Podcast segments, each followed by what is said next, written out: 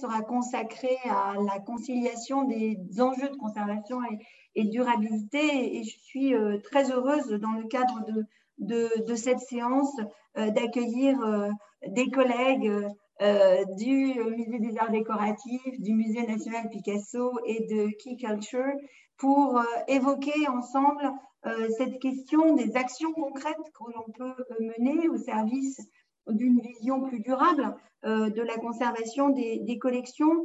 Et aussi euh, parce que je sais que euh, c'est un sujet évidemment d'intérêt pour, toutes les personnes qui sont présentes ici, le sujet de la recherche dans, dans nos domaines et de ce que l'on est aujourd'hui en mesure de proposer à la fois en domaine d'application et en sujet de recherche tels que nous pouvons les travailler, par exemple, et, Florence Bertin parlera dans le, cadre du euh, master Régie des œuvres et conservation préventive que Florence Bertin et moi avons le plaisir euh, de coordonner euh, pour l'école du Louvre.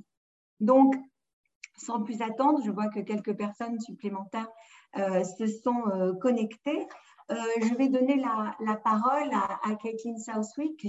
Je remercie euh, infiniment d'avoir accepté de, participer à, ce séminaire.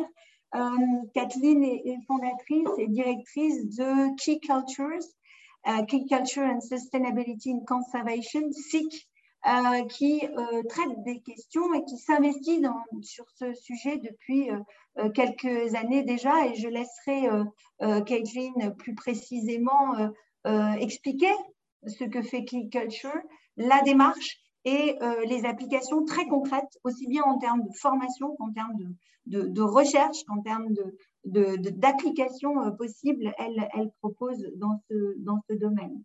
Euh, est docteur en conservation et, restauration de l'Université euh, d'Amsterdam et avant d'avoir créé Key Culture, elle a travaillé dans le, dans le domaine de la de la conservation, restauration pendant huit ans euh, dans euh, différents musées, euh, au musée du Vatican, au Gaiety Conservation Institute, à la Galerie des Offices et dans les musées.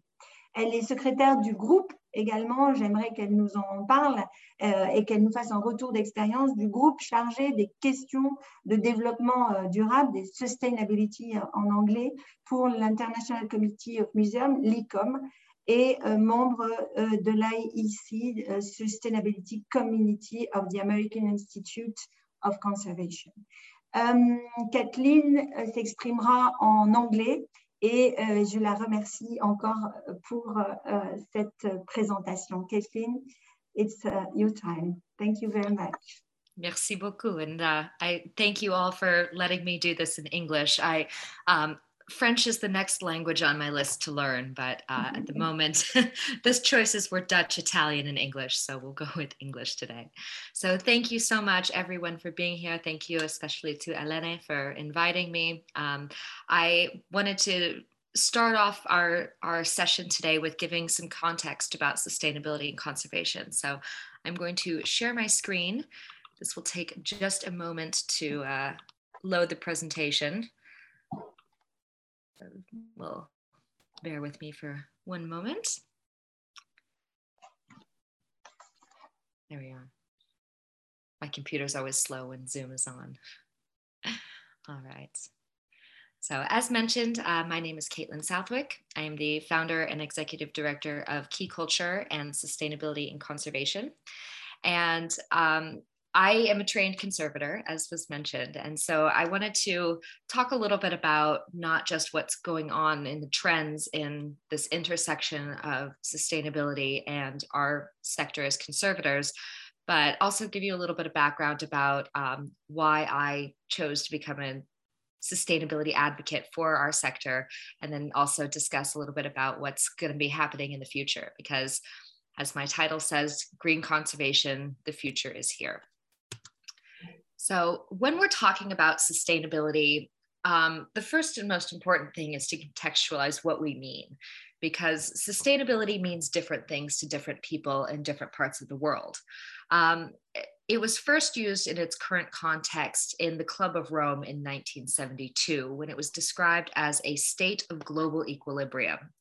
And then 15 years later, the Brundtland Report described sustainability as something that meets the needs of the present without compromising the ability of future generations to meet their own needs. Our current understanding of sustainability generally stems from the United Nations Agenda 2030 and the Sustainable Development Goals.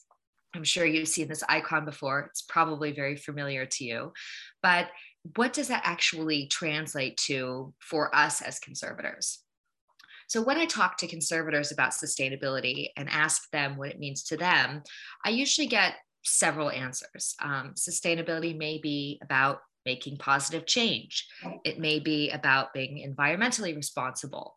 It may be being socially responsible.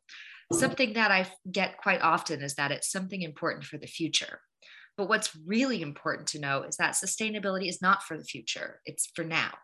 And it's to preserve the future. And as preservation specialists, that's inherent in our jobs. As I mentioned already, I am a conservator by training. And Agenda SDG 11.4 literally states to preserve and protect our cultural and natural heritage. So, as conservators, we are already fulfilling the goal of sustainability with our jobs. We are conserving and protecting our world's cultural heritage. But I still had a little bit of an issue with the way that conservation was being done. And it wasn't until my friend uh, Henry McGee told me what sustainability meant to him that I really understood what we were talking about when it came to sustainability in a more holistic sense. Yes, I was doing something good, but the way I was doing it was not sustainable. Henry always described sustainability as doing good without doing harm. And that's when I really realized that I was doing something good, but I was doing it in a harmful way. So, how could we as conservators continue to do the amazing and incredibly important work that we do in conserving and protecting our cultural heritage, but do it in a way that wasn't harming the people or the planet? So, when we look at sustainability and why conservation is not inherently already sustainable, it's there are a few different issues that usually arise. Um, I've never spoken to a conservator who said that they weren't interested in being sustainable. As I said, it's we as preservationists, it's inherent in our in our DNA. We want to be sustainable. We want to do things in the best way possible for the object, for the conservator, and for the planet. But oftentimes we don't know how. Um, most training programs don't include sustainability. Um, a lot of times conservators think, well, I'm just a conservator. What can I do? Um, you may not have access to the appropriate funding that you think you may need. And a lot of times it just comes down to time. Um, we have a lot on our plates already as practicing conservators and so many considerations to take into place. You have, you know, all of these different criteria and you have all of these different obligations and we know that we are overworked and underpaid so how are we supposed to integrate something else into this uh, into this job and i think that what we need to do when we start thinking about sustainability is and it can be overwhelming but if we take a step back and look at sustainability from a holistic perspective, we can see that actually sustainability can be integrated into every single thing that we do. And what's really exciting is that we as conservators have this role to become leaders for sustainability, not only within the cultural sector, but within the world at large. So we're going to explore what that looks like today. All right. So, in terms of our role, we've seen the way that climate change, for example, has affected our cultural heritage. We have started to look at how we can be better prepared, how we can have more resilient and adaptation strategies for the natural disasters that are becoming more and more frequent because of climate change from the flooding of Venice to the floods in Paris to coastal erosion in Scotland, it's becoming ever more increasingly frequent, but also more evident that climate change is not only a problem for the world, but it's a problem for our cultural heritage. So, as conservators, we have to be aware not only of how we are going to be handling this, but also take a look at how we're contributing to it. Because as cultural heritage professionals, we want to make sure that we're not part of the problem for why our heritage is being damaged. And this is why it is actually now part of our job to be looking at not only how we can be reactionary, but how we can stop the problem in the first place. So, how do we contribute to climate change? Well, one of the problems we have is that we don't really know. and this has to do with um, benchmarking regulations that were not enforced in the cultural sector. That has to do with measuring your carbon footprint. But there has been some work done. And in the United States, it's estimated that the museum sector contributes 12 million metric tons of carbon emissions every year just to put that into context, that's the same as all of the cars being driven in the city of London pre-COVID. So we know the uh, the pollution situation in London. It's not really super fantastic. So if we think that the museum sector in the US has the same footprint, and that's just the buildings. That does not include art transportation, personnel transportation, visitor transportation, or storage units. That's just the operations of the buildings. We might have a little bit bigger impact than we think we did. In addition, just to put this into further context, in 2008, the Victoria and Albert Museum did a energy audit of their buildings. And they found that at one of their locations, the Kensington building, 29% of their energy came from their lighting. So that's just to light the museum. That accounts for 1,514 tons of carbon dioxide annually. This is the exact same amount that it would take to power 327 passenger cars or electricity for 256 homes. So just the lights at one building at one museum uses the same amount of energy as 256 houses. That's quite significant. In addition to that, of course, there's our daily practice. This is me. I am a stone conservator by training.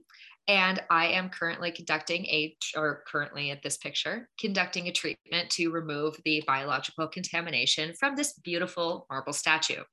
As you can see, I am head to toe covered in PPE because this is an incredibly toxic chemical that I am pouring on this statue. And watching these chemicals run down the statue and right into that groundwater where the family's dogs come and sniff around and chew on the grass. And there's a stream nearby where the chemicals will eventually run into, which goes into our water systems, which goes into the tap water that I drink. I started to ha- realize that the way that we're conducting conservation, even our small treatment options, has to be reevaluated. And we need to find ways that we are not damaging the planet and ultimately damaging ourselves by using toxic chemicals, by producing massive amounts of waste, and by not understanding our energy consumption. In addition to the environmental impact, we also have a huge impact on our society. Um, there's been a huge movement lately about decolonization of museums. And this is something that is continuous to be discussed. I'm currently in the United States, although I'm usually based in Amsterdam. But here, the museum sector is really looking at how museums are perpetuating structural racism through the way that they're telling their history from a colonial perspective and from a white perspective, as opposed to from a integrated and inclusive perspective. And knowing the history of our collections and ha- providing accessibility to those stories is part of our job, specifically as conservators. So, how we are telling these stories and what stories we're telling has a huge impact on how we shape our society, which is why it's so important for us to be comfortable asking the tough questions, which may take some time, but we'll get there. So, what is going on right now in our sector is that it's transforming. This is an absolutely pivotal moment in time for not only conservation, but for museums and the cultural sector at large. We're realizing what our responsibility is in terms of protecting our species as well as our planet, as well, of course, as our legacy and cultural heritage. I'm sure many of you know that ICOM is in the middle of redefining what a museum is. And at the ICOM Working Group on Sustainability, we're working very hard to make sure that sustainability is part of the new definition because it has to be part of who we are as the cultural sector in order to maintain the relevance and the importance that we and the influence that we can perpetuate onto our societies. We have to have sustainability as part of the conversation and integral into who we are as the cultural sector. So the sector is moving, not only, of course, museums, but also conservation. And you will hear more and more about greenness in conservation. I have to say, when I started SIC six years ago, sometime when I was a master's student, um, no one was talking about green. And now it's something we hear often. Uh, I am pleased to say that this is a topic of conversation that is ever increasingly um, being being featured in conferences at schools and it's really amazing the awareness is building and we don't only see it in conferences and in presentations, but it's being reflected now in funding schemes. Horizon Europe has put out a call for green conservation technologies. Um, and you know, it, we had we were one of the consortia that submitted for that at Key Culture, but there were 80 different applications for that one call. And that's really exciting because that means that there are 80 different consortia working towards making our sector greener. Not only do we have funding schemes that are really promoting research, but we also have mandates coming. And there are some countries and some institutions now that require reporting on the environmental impacts of treatments. Also, of course, we have mandates in terms of banning products. In California, you can't get dichloromethane anymore. There's no, there's, that's just illegal. So we have to start looking at new types of materials that are going to be less toxic because we're not going to be able to get those materials anymore because they're not allowed by the government.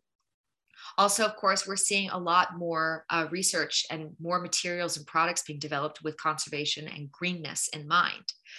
And of course, we have the new European Green Deal, which includes culture. That is a holistic approach to how to move, transition Europe into a carbon neutral continent by 2050 and it's really really exciting. And but we have to align ourselves with that european green deal in order to survive as a sector. And the other thing that's really exciting to see is all of the national and international organizations that are getting on board including of course icom working group on sustainability so I have been a member of the ICOM Working Group on Sustainability since 2018. Um, I'm the secretary of the working group, our first mandate period, we were tasked with looking at whether or not ICOM should uh, should start a international committee on sustainability. And at the end of two years, and looking into how sustainability was currently integrated into ICOM and what the needs of the organization and its members were, we decided that was not good enough. Sustainability has to be something that is integrated into every single aspect of every organization and every practitioner's job. It's not something that can be siloed. It's not a box that you can tick. It's not something that you could say, oh, they're taking care of it, so I don't have to. It's up to each and every one of us to understand what sustainability is and understand what our role is in this. And this is why we asked for a second mandate period to look at how ICOM can actually integrate the Sustainable Development Goals and Agenda 2030 into all of its operations and into all of its members. So, this is what we're working on right now at the Working Group on Sustainability, and we'll be presenting our findings in Prague next year. In addition to the ICOM WGS, all of these other international and national organizations are making commitments to sustainability. ICOM and IIC uh, put together in uh, combined environmental guidelines that talk about reducing your ranges or increasing your ranges for um, for climate control, which are, is incredibly important because it's energy saving and it's more energy efficient. ICOM, ECROM, and IIC just last month came out with a joint commitment for climate action in cultural heritage, making a statement that as cultural heritage professionals, we have to become activists for climate. AIC and ICON held uh, COP26 events in line with the Council of the Parties, which was held last month in Glasgow. And ICOM and OECD combined two years ago to integrate sustainability and culture into the guide for local governments, communities, and museums.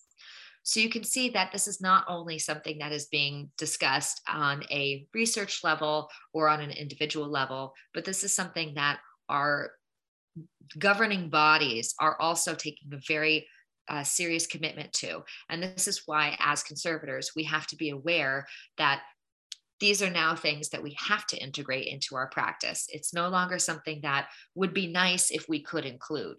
This is now uh, top of our list in terms of priorities. So, as I mentioned at the beginning, sometimes sustainability can feel overwhelming. We have so many things on our plates already. So, how are we supposed to add another thing in? Well, the good news is that because this is becoming such an, an, important and integral aspect of the cultural sector, there are a ton of amazing resources and available and support systems. Of course, Key Culture and Sustainability and Conservation were literally founded to help make the cultural sector and conservation in particular more sustainable. So if you have not checked out the SIC website, please do so. Um, we actually have our new website launching next week. So wait a week and then it'll be ready to go. Um, and I think that Anna Beaumont might be on this call. So if she is, a shout out. And uh, she is our admin ex- uh, executive at uh, SIC. So if you have any questions, please feel free to ask her. Um, or, of course, you can ask me. But as I'll talk a little bit more about the SIC programs. But not only is there sustainability and conservation, there are all of these other amazing project, projects and programs. Um, ECROM has just put out their first iteration of Our Collections Matter, which is actually a digital database that links the Sustainable Development Goals to different collection care practices. And it's an absolutely phenomenal resource. They have all sorts of tools and um, and articles and case studies and really an amazing uh, piece of work that they've done and that's a continuing project um, ICOM, which is the Committee for, um, for Monuments and uh, Historical Houses, has been doing sustainability as their main theme in their conferences for the last two years. And I know that there are a ton of other conferences that have been dedicated to sustainability. And then there are all of these other organizations. We are museums, with which is a community of sustainability driven museums. Julie's Bicycle, which is a consultancy. Curating Tomorrow is also a consultancy specifically for uh, sustainability in museums. And then, of course, at Key Culture, we offer our key books, which are step by step guides on how to be sustainable. Those are freely available from our website. So if you have not checked those out, please do so. And we are going to be launching our Key Futures program in January, which is an international collaborative coaching and training network to help promote sustainability in a holistic way in the cultural sector. So I did want to very quickly go over a couple of the programs we offer at SIC, just because I hope that these will be helpful for you guys. Um, our Greener Solvents Handbook is launching next week. So on the 6th, you will be able to download that for free from our website. Um, that is a handbook on what is greener sol- what are greener solvents and how it can be applied to the cultural sector. That will be followed up by an international research project, um, which is in in, included various um, research facilities and universities where we will be uh, promoting and publishing research on greener solvent applications in conservation. And we will also be developing an app to help with data collection and to um, facilitate data driven models and decision making processes for use of greener solvents. So definitely check out the handbook. It is free, it is open source, it is amazing. We've got some of the top names, including Tom Welton, who's the president of the Royal Society of Chemistry, Bronwyn Ormsby, and Gwendolyn Fife uh, were some of the amazing contributors to that handbook. So definitely check that out. We also have our student ambassador program. Again, everything at SIC is completely free and available to you guys. The student ambassador program is a great way to feel empowered as a student to take action. We have handbooks that outline green challenges, and students engage with those annually and can really start to feel that they can make a difference in their own conservation practice as well as at their universities. We also launched our resource center over the summer, which has a database that includes everything from articles to conference links to uh, videos about sustainability and conservation. That's in multiple languages, so definitely check that out as well. And we are going to be um, looking at doing a gels and emulsions handbook to follow up with the Green Solvents handbook. On social media, we offer tips and tricks every week. So definitely follow us if you don't. And we also do have regional branches that work on regional issues, including SIC Portugal, Polska, and Italia. All right. So now that we know why this is so important, let's take a very quick look on what we can actually do about it and what our role is. Often, not often, but sometimes I get the question, well, I think this is really important, but I'm just a conservator. And I think that that is so the wrong attitude because conservators, we are at the heart of this discussion. We have to be the ones who take the responsibility to ask these questions because if it doesn't come from us, who's it going to come from? And so, you know, even if you are a conservator and you or you are a student, you have the capacity to ask about where does this object come from? How is it being displayed? What story is going along with this? You can ask you know what are the um, what are the best climate conditions? Knowing about your collections but also knowing about what the most proper way to take care of them is absolutely vital. And also knowing when it's not needed to have a treatment. Sometimes the best treatment is to wait until you have something that's going to be able to treat it in a way that can't damage it. And of course our collection care and our climate control conditions we have to be at the center of that, con- of that conversation there's um, an article that's coming out that was presented at a conference earlier this year uh, from the Getty that was looking at what the bottlenecks are for why um, and other more lenient regulations have not been implemented at a lot of institutions. And as we know, the old methodology of climate control was you know plus or minus one or plus or minus two. And now a lot of institutions or uh, organizations have come out saying plus or minus five or plus or minus 10 is also acceptable. And also looking of course at your uh, environmental conditions outside not just inside in order to adapt to season or geographical location. So this the science is there but why has this not actually been implemented in real practice and what the Getty did was they looked at um, whose decision it was.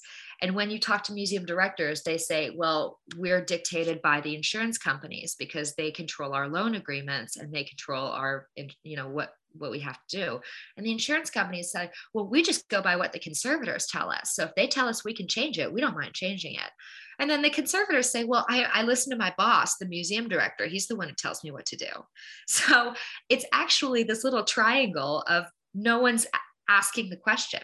And so, as conservators, it is absolutely 100% our responsibility because we are the ones who know what's best for our objects and for our collections care. So, we're the ones who have to speak up and say, what are the climate control conditions in our environment and why are we using those? So I empower, I empower you and encourage you to make sure to be the one that asks those questions. And then of course, getting involved. That's always important. Come talk to me, come talk to Anna, get involved, you know, and ask for help when you need it. That's very important as well. It's never embarrassing to ask for help. All right. So, what we do basically, the way that we can tackle green conservation within our sector is to break down silos look for more effective communication, learning from other sectors, and bringing in experts. One of the important things about sustainability is that you don't have to know everything. Nobody expects you to. So ask questions when you don't know, because this is why we are here at Key Culture. This is why Julie's Bicycle is there. This is why Curating Tomorrow is there. We are here to be the experts to ask when you have questions about what is the rest, best choice working together is incredibly important. Making sure that we're sharing our best practices that we're getting involved with conversations that we're co-creating and finding creative solutions and becoming global leaders. And i think that it's really important for us to realize that sustainability is not just for the big rich museums. It's not just for some, the sustainability director. It's something that we all are involved with. And it's incredibly important for us to understand what our agency is and why it's something that uh, we can integrate into every aspect of our practice every single day. So I would like to thank you guys so much. I know I'm out of time. But um, I wanted to thank you again so much for having me. This, has been a great pleasure. Um, oh, sharing is paused. Okay, well, um, I'll stop sharing. my last slide is just thank a thank you, you and thank my you. contact information. so thank you guys so much. And uh, I'm very looking forward to any questions. Okay, thank you very much, Kathleen. Euh, C'était une intervention extrêmement euh, intéressante et, et, le dynamisme de Kathleen nous, nous, montre combien ces questions euh, sont aujourd'hui déterminantes. Euh, je, je, retiens l'importance que revêt de ce point de vue-là, elle l'a rappelé d'emblée, la nouvelle définition du musée telle qu'elle est portée par, par l'ICOM et l'intégration de la notion de développement durable et de sustainability dans cette définition comme une part entière de la définition.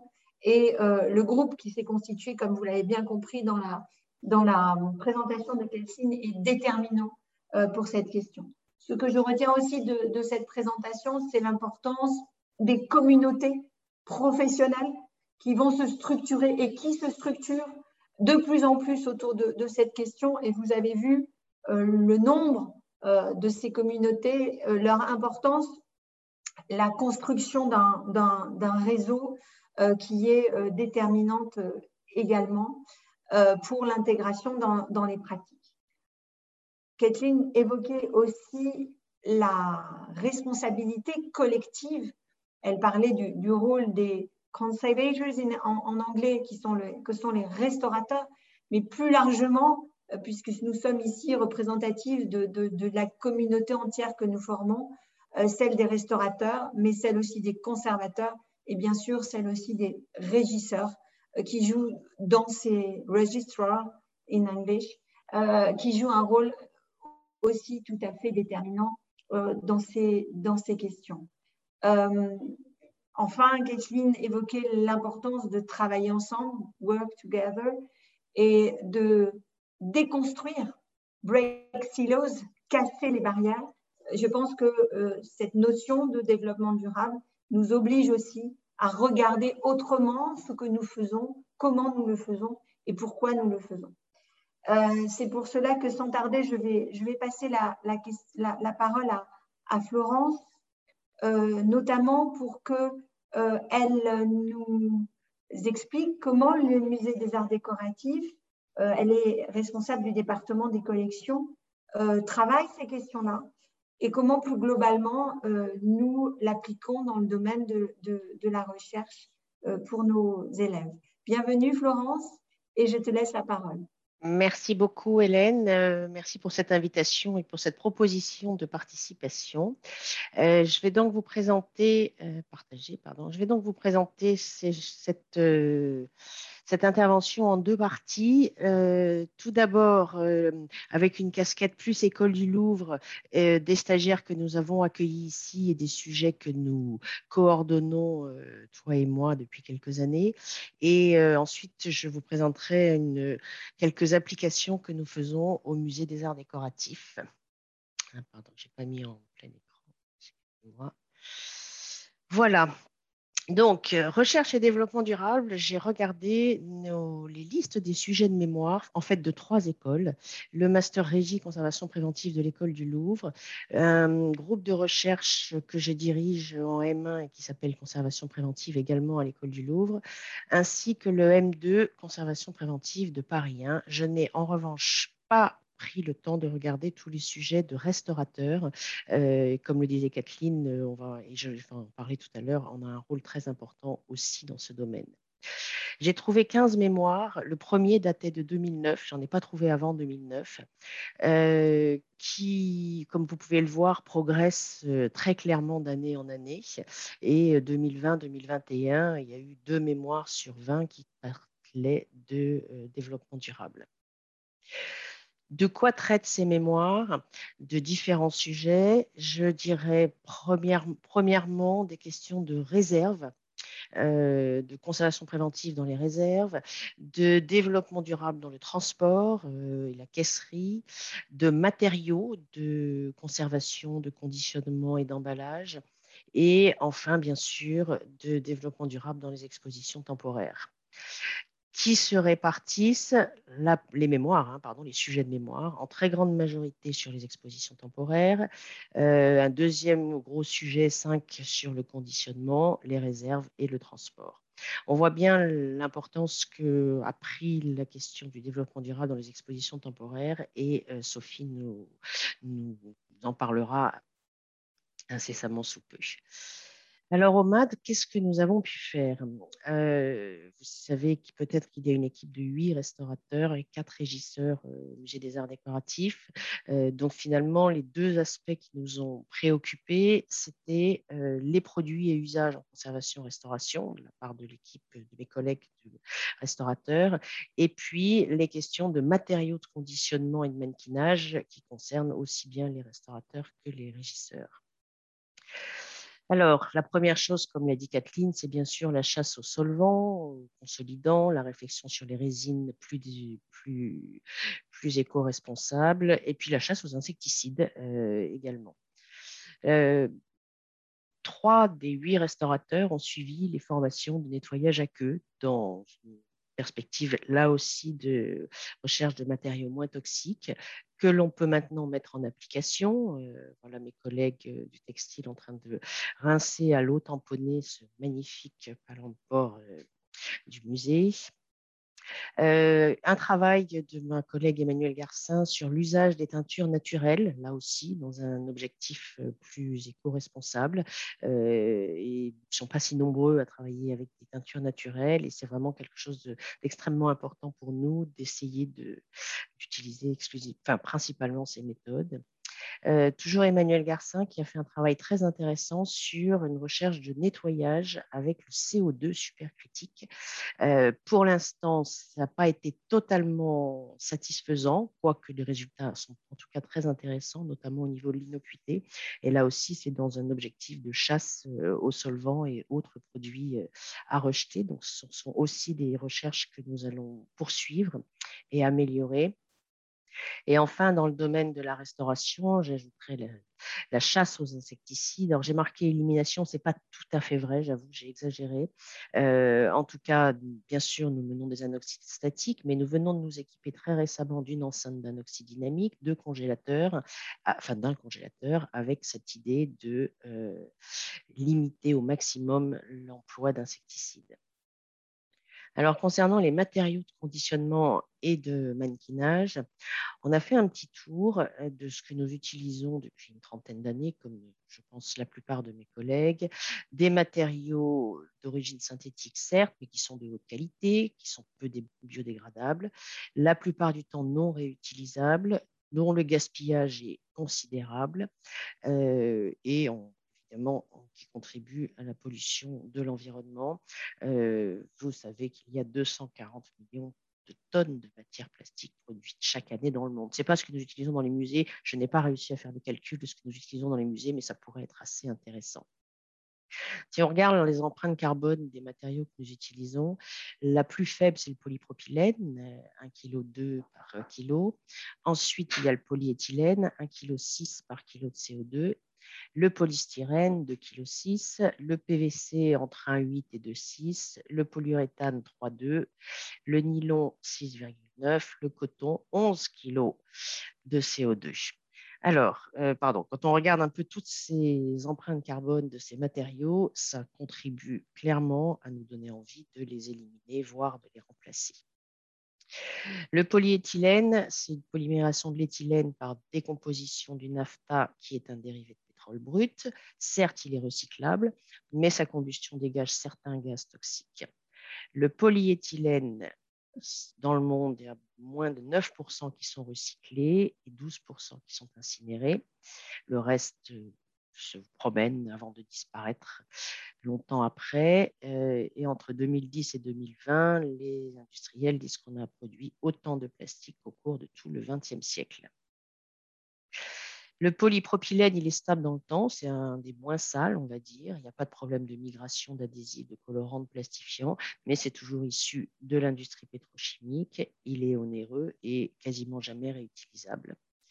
Le polyester, toujours un dérivé de pétrole, euh, c'est une énergie fossile, c'est 1,5 kg de pétrole pour 1 kg de polyester. Le polyamide, très consommateur d'énergie. Euh, il produit des gaz à effet de serre. Il requiert de grandes quantités d'eau, pour être refroidi et ça pollue donc les eaux rejetées. Il est recyclable à l'infini. Le polystyrène, toujours pétrochimie, 98% de gaz, 2% de matière, donc il n'y a aucun intérêt à le recycler. Le polyuréthane, euh, différentes réactions chimiques, c'est inerte, peu sensible aux UV, mais instable chimiquement, inflammable et qui perd sa cohésion, comme vous pouvez le voir dans cette euh, embauchoir de chaussures. Le coton, qui nous a attirés pendant un moment, que ce soit en papier de soie, en toile à patron. Il est lavable, il est peu cher, il est biodégradable. Mais comme vous le savez, culture avec des engrais de pesticides, on consomme énormément d'eau. C'est en plus des cultures exotiques avec parfois un négoce inéquitable.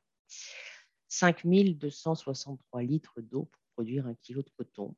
Vous connaissez l'assèchement de la mer d'Aral, l'endroit où il pousse. 75% du coton mondial est cultivé dans des pays en voie de développement et il génère d'importants problèmes environnementaux et de pollution. Alors, on peut réemployer certains de ces produits. Ce n'est pas très satisfaisant jusqu'à maintenant parce qu'on on n'a pas tellement de joie ou de plaisir d'utiliser ces produits qu'on a trouvés pourtant très intéressants dans, le, dans nos domaines euh, applications de conservation. Euh, on peut laver le Tivec, on peut le réutiliser en protection de table c'est pas forcément très intéressant. Pas plus de cinq fois parce qu'après il devient plus cheux. Euh, on arrive à peu près à mettre en place des bacs de recyclage de mousse dans les réserves, euh, mais comme vous le savez, les petits fragments de mousse c'est pas toujours facile à réutiliser. Euh, on essaie de faire du recyclage de gants en achetant des boîtes payantes pour les renvoyer à certaines entreprises, mais ça fait de toutes petites choses. Alors, depuis deux ans, mes collègues, euh, euh, on s'est concentré sur l'idée de qu'est-ce qu'on pourrait trouver comme substitut aux matériaux que nous utilisons. On a commencé par chercher des substituts à la ouate, ça c'est mes collègues de la mode, euh, ouate de polyester, en cherchant bah, le capoc, les fibres de bananier, les cartes de laine, euh, ça génère de la poussière et c'est pas local. Les fibres de bananier, les fibres sont trop dures, elles n'ont pas l'intérêt ouaté qu'on pourrait rechercher. La carte de laine, ça dégage du soufre, donc ça va être incompatible en conservation avec beaucoup de nos matériaux. Euh, et il nous reste le jet de fibre, c'est une mélange de chanvre et de coton. Euh, c'est un isolant qui est utilisé en pneumatique, mais ça génère de la poussière et puis c'est pas très local non plus. Euh, aucun de ces produits ne nous a paru satisfaisant. Euh, de mes collègues s'est rapproché de la compagnie européenne du lin et de la confédération européenne du lin et du chanvre en se disant que le, ce sont des fibres textiles, on peut utiliser les déchets, il y a des manières de les travailler qui permettent d'en extraire une espèce de fibre qui pourrait être intéressante. Et on a demandé à des fabricants de nous produire des matériaux. Alors, c'est léger. Je vous montre une photo de l'exposition luxe parce que c'était un des, un des mécènes de l'exposition et toute l'exposition était entourée de draps de, lin que l'on réutilise euh, maintenant. C'est léger, ça a une grande résistance, qu'il soit tissé ou non tissé, des propriétés mécaniques euh, proches de la fibre de verre au niveau de sa rigidité, c'est biodégradable et recyclable et pour le coup, ce sont vraiment des fibres locales. Euh, le lin, c'est quelque chose, une plante qui est rustique, qui a peu d'intrants et qui nécessite très peu d'eau. Alors, des industriels nous ont fabriqué euh, des intissés, de la ouate, de lin, euh, différentes formes de lin que, euh, nous allons, que nous testons, pardon, que nous avons commencé à tester. On s'est également tourné vers un matériau qui semblait intéressant, qui est une fabrication, on va dire, plutôt artisanale. C'est des copeaux de bois liés par du mycélium. En fait, c'est un monsieur qui l'embellium qui fait pousser des champignons hors sol. on peut les faire de la forme qu'on veut. bien sûr, ils sont chauffés pour tuer les mycéliums. Ils sont classés M1 également. Et les principaux usages sont du calage et de l'isolant thermique déperlant, ignifuché, je vous l'ai dit. Voilà, en calage, en boîte, c'est assez intéressant. Et maintenant, on est en train de tester ces produits-là pour voir leur euh, efficacité en termes de conservation. Alors, le premier travail, ça a été de lister tous les matériaux que nous utilisons et que nous pourrions utiliser, comme on l'a vu rapidement, d'en lister tous les usages, protection, emballage, interface, rembourrage, nappe, rideau, gainage, housse, par vapeur, isolant, etc. Euh, et de voir dans chacun des usages quelles étaient les fonctions, les propriétés que nous recherchions dans l'un ou l'autre des matériaux. Et ensuite, nous avons cherché à les classer et par coût, accessibilité, mise en œuvre, production, transport, etc.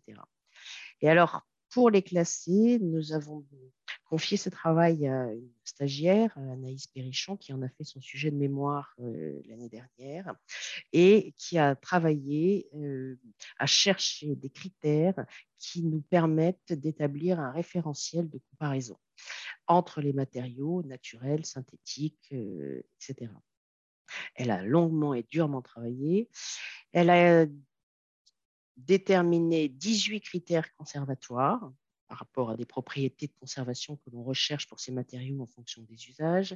Elle a identifié huit critères pratiques et chacun de ces critères donne des points, vous connaissez le principe des grilles d'analyse, et 15 critères euh, environnementaux, c'est-à-dire de regarder comment tous ces matériaux réagissent euh, en fonction de caractéristiques euh, environnementaux. Alors, par rapport à ces critères, les critères conservatoires, on a des questions de stabilité physico-chimique qui donnent des points de neutralité, capacité thermique, absorption de l'humidité, etc. Et chacun des matériaux passe au crible de cette grille euh, pour avoir un résultat sur les critères conservatoires, combien le matériau est répond ou non à ces critères. Dans les critères pratiques, elle a cherché des questions d'accessibilité, disponibilité, est-ce que c'est facile à utiliser? Euh, est-ce que la mise en œuvre nécessite un outillage? Est-ce que les manipulations nécessitent une formation spécifique? Et, euh, etc.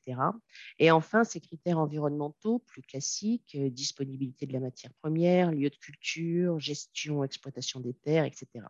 Toute cette, toute cette analyse, après avoir vraiment cherché les choses les plus pertinentes par rapport à ces trois grandes catégories d'informations, lui ont permis de classer l'ensemble des matériaux que nous utilisons, soit en fonction de critères conservatoires, de critères pratiques ou de critères environnementaux. Là, on a fait un tri qui nous permettait de, voir les meilleurs d'un point de vue euh, environnemental. Et en fait, les 45 matériaux qui sont placés au crible de cette grille permettent maintenant, finalement, à tous les utilisateurs, pas seulement nous, de savoir pourquoi on veut éliminer ou garder un produit ou un autre. Tous les produits qui ont, euh, par exemple, moins de 50% au niveau euh, développement durable, bah, peut-être qu'on va décider de les limiter ou en tout cas, c'est les premiers dont on va réduire euh, l'usage. Ça nous donne une capacité d'analyse et de, et de, de réalisation de choix de matériaux en fonction de leurs caractéristiques conservatoire, pratique ou environnementale. Donc ce travail me semble extrêmement utile. Et elle a également, enfin en tout cas, on s'en sert tous les jours au musée, vraiment, et ça nous permet de poursuivre. Euh, et ensuite, on a travaillé sur ces fameux matériaux. Euh, champignons euh, bois qui sont assez intéressants. et Anaïs Perrichon a pu, dans le cadre de son mémoire, faire quelques analyses d'un point de vue conservatoire de ces matériaux des tests colorimétriques et des tests de pH. Je dois vous dire que malheureusement, dans cette première série de tests que ces produits ne sont pas satisfaisants d'un point de vue innocuité et stabilité dans le temps. Voilà par exemple les photos d'analyse sur la décoloration après vieillissement chambre, en chambre de vieillissement. Et le critère qui est vraiment le, pire, c'est l'acidification de tous après quelques heures de, de chambre de vieillissement. Ceci étant dit, euh, le travail se poursuit réellement parce que maintenant, il faut demander aux fournisseurs de nous fabriquer les mêmes, mais euh, beaucoup moins acides et beaucoup plus stables. Et c'est vers ça que nous nous tournons euh, maintenant. Et il y a un deuxième travail que je trouvais un peu intéressant à présenter, c'est le travail de Louis Vincent, qu'il a également réalisé lorsqu'il était en stage au Musée des Arts décoratifs, sur le liège. Alors, il a cherché tous les usages possibles du, possible Oui, je pense qu'il a été assez exhaustif. Du liège euh, en matière de conservation. Alors, il l'a cherché en isolant de caisse. Donc, ça, c'est les courbes que vous voyez qui, là aussi, ne sont pas totalement satisfaisantes, malheureusement, par rapport tout simplement à, du polystyrène. Euh, mais c'est une première recherche intéressante. Il a fait des recherches aussi en soclage, en support, en base de vitrine, et qui semble être une des pistes les plus intéressantes d'ailleurs, euh, puisqu'on s'est aperçu qu'il y avait déjà des scénographies qui euh, utilisaient ces, bases de vitrine en, en, liège. Euh, voilà, donc des pistes qui sont un peu tous azimuts. Alors, Louis Vincent a travaillé à la fois sur l'emballage et à la fois sur la scénographie.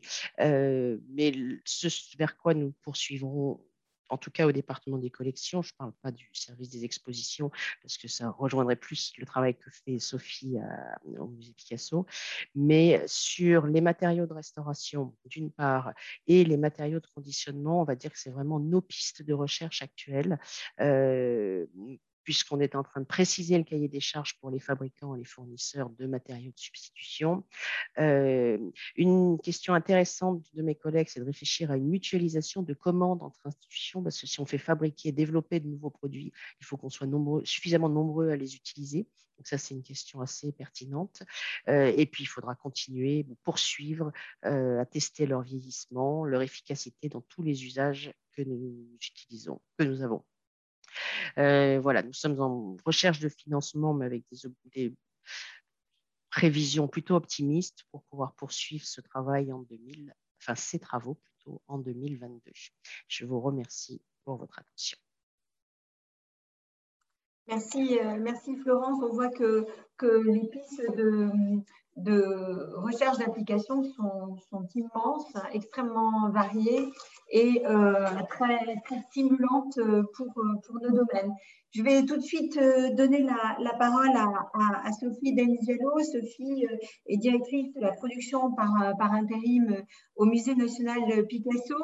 Et je souhaitais que Sophie présente à la fois ce que le musée met en place euh, en matière d'éco-responsabilité et également euh, les euh, travaux qu'elle a pu confier à certains de, nos élèves encore très récemment. Merci Sophie, je te donne la parole. Merci à toi et, merci à Florence et Kathleen. C'était c'est très très intéressant. Moi, j'ai déjà euh, trouvé plein de ressources juste à vous écouter. Et, alors, euh, vous parliez toutes les deux d'une certaine manière, et surtout toi, Florence, de mutualisation. Alors, nous, on est très très pour cette mutualisation de recherche. Et euh, je vais donc vous présenter. Je vais essayer de partager mon écran. ce que l'on fait à la production effectivement au musée Picasso.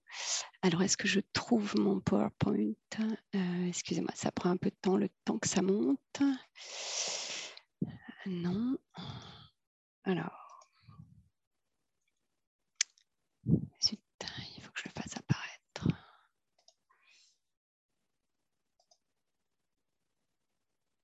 Hmm.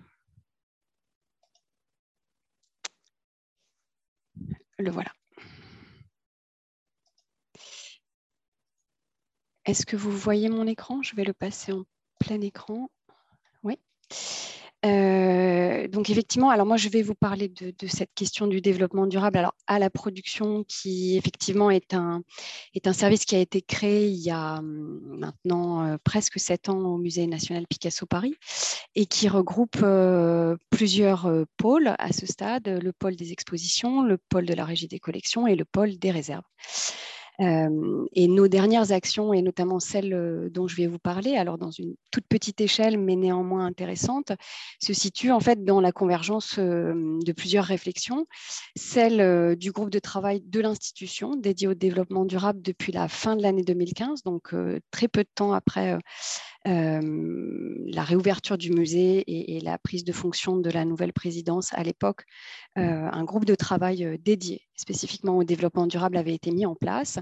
Le deuxième contexte de notre application et de notre travail à la production se fait dans celui du groupe de travail sur la continuation du mouvement qui est en fait au centre du projet scientifique et culturel de l'établissement euh, initié, alors le groupe de travail en 2019-2020, Mais le, PSC qui était centré autour de ça était celui qui a été en activité de 2016 à 2021, considérant que désormais, nous allons travailler à un futur projet scientifique et culturel, certainement fort du travail mené dans ces groupes de travail, puisque nous avons une nouvelle présidence depuis presque trois semaines bientôt, en ayant accueilli Cécile Debray à la tête de l'établissement. Et puis le, dernier contexte euh, de réflexion, c'est celui de la recherche appliquée via les stages professionnels, effectivement, de M2 en régie, dont vous avez vu passer euh, une partie des noms dans, les slides de, Florence, et notamment celui, enfin le dernier en date, euh, la recherche qui a, été menée par Quentin Ougier, qui a rejoint le département en tant que stagiaire au début de l'année 2021, qui a mené une, recherche appliquée très intéressante qui a permis de compiler l'ensemble des données accumulées euh, depuis 5 à 6 ans et de leur donner euh, une première euh, vraie application dans le champ de la production. Le point clé, et je crois que Caitlin l'a dit, Florence l'a redit, c'est la transversalité, en tout cas à l'échelle d'un établissement interdirectionnel. Parce qu'évidemment, on n'avance pas seul dans son petit coin, on a besoin d'avoir une forme d'adhésion globale, d'adhésion de la gouvernance, mais d'adhésion de l'ensemble des agents de l'institution pour pouvoir commencer à euh, en matière de développement durable.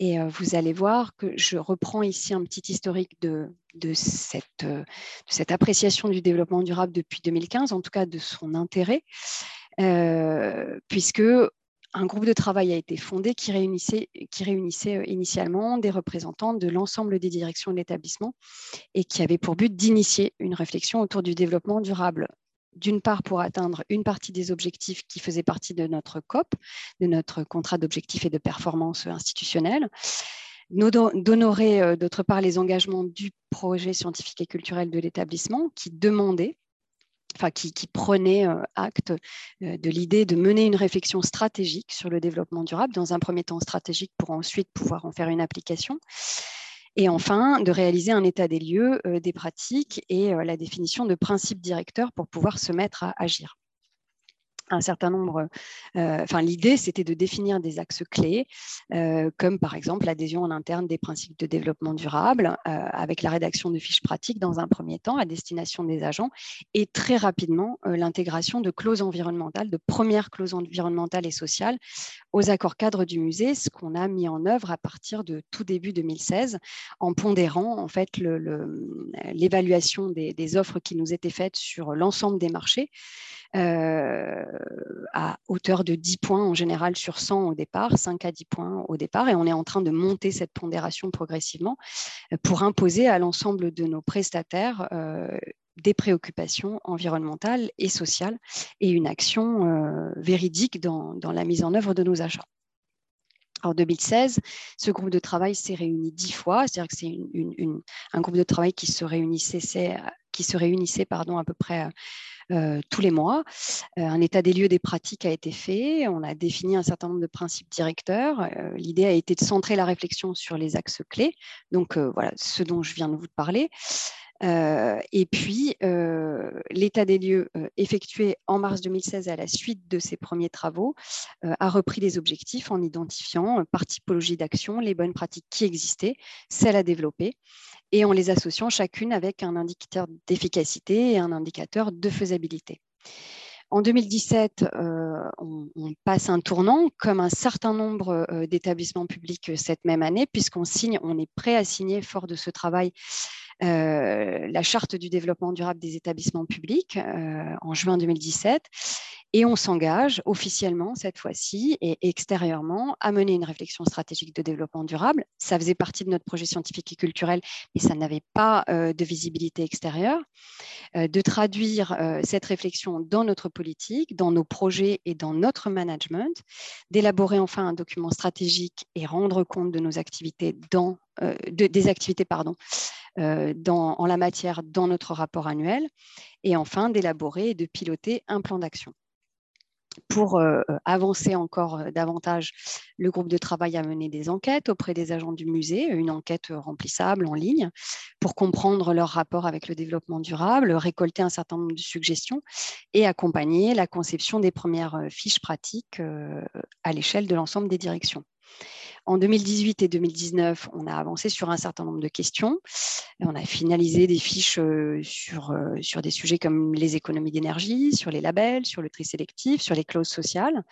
Et puis, depuis la fin 2020, on a franchi un, nouveau cap, puisque l'idée a été de poursuivre la réflexion au sein du groupe, mais divisé en sous-groupes, cinq sous-groupes, pour formuler des propositions qui, là, cette fois, deviendraient plus ciblées dans chaque domaine d'intervention, afin de synthétiser les travaux et définir des grands axes à présenter au comité de direction en vue euh, de les faire figurer euh, à la nouvelle version du projet scientifique et culturel, donc qui est en cours euh, d'écriture. ces cinq grands groupes, ils concernent premièrement la production, deuxièmement les aspects bureautiques, troisièmement les bonnes pratiques au sens large, très interdirectionnelles, Quatrièmement, les déplacements, et pas uniquement les déplacements d'œuvres, mais les déplacements de personnes, les déplacements des agents euh, de l'établissement, de nos prestataires, de nos partenaires et de nos œuvres. Et en dernier ressort, la communication. Alors, on a évidemment, à la production, travailler essentiellement sur le groupe production, mais ces différents sous-groupes sont interdirectionnels également. Et on intervient beaucoup dans le groupe de travail sur les déplacements, également sur celui de la communication, parce qu'il est important, par exemple, de faire comprendre à nos prestataires quels sont nos engagements en matière de développement durable, afin qu'ils puissent à la fois nous satisfaire, mais également prendre l'ensemble des demandes de l'établissement comme un levier de développement de leur propre pratique. Et, euh, et enfin, euh, relativement euh, concernant les bonnes pratiques et la bureautique. Euh, en 2020, ce regain d'intérêt pour le développement durable euh, a été à la conjoncture d'un besoin du renouvellement de notre projet scientifique et culturel. Ça faisait des années qu'on réfléchissait sur ces questions de développement durable, mais d'un point de vue relativement théorique. Et on s'est dit qu'il était temps de le faire figurer euh, en termes d'action dans le futur projet scientifique et culturel. Il y a eu évidemment, et aussi l'effet catalyseur de la crise sanitaire qui nous a fait tous prendre conscience de manière assez violente euh, de notre impact, euh, en termes notamment euh, environnemental. Mais néanmoins, au musée, ça s'est inscrit dans une continuité et ça s'est aussi voulu l'expression d'une forme de résilience face à une situation exceptionnelle. C'est-à-dire de se dire, ça fait cinq ans qu'on y réfléchit, maintenant c'est le moment, il faut y aller. En 2021, côté production, on a décidé de passer à l'action avec euh, le dessin de trois axes prioritaires au, travers pardon, de ce groupe de travail euh, production et euh, à mettre en pratique immédiatement au moins des premiers projets à très court terme avec des échéances court, moyen et long terme. Et ça a été rendu possible grâce à l'impulsion de la recherche appliquée qui a été menée euh, par Quentin, euh, qui donc est arrivé au tout début de l'année 2021 avec euh, ce projet de travailler sur le développement durable et en particulier les ces problématiques dans le, dans le domaine des expositions et du mobilier scénographique. Mais les trois axes sur lesquels je vais vous montrer les, les premières pistes concernent la gestion du mobilier scénographique de nos expositions et muséographiques, mais aussi la question très large et très problématique du transport des œuvres d'art, et enfin la question de la gestion des réserves. Alors la stratégie qu'on a menée euh, consistait à définir des objectifs à court, moyen et long terme, et à ce que progressivement, euh, à ce qu'on puisse avoir une action immédiate et qui se déploie progressivement pour avoir un objectif à long terme. Par exemple, dans, le cadre du mobilier scénographique et muséographique, l'idée était d'initier très vite des opérations, de premières opérations de réemploi et d'établir des protocoles de cession pour favoriser ce type d'opération et commencer à tester la faisabilité euh, du réemploi ce même objectif se déploie à moyen terme avec l'idée de rationaliser les processus de réemploi du mobilier en fin de cycle.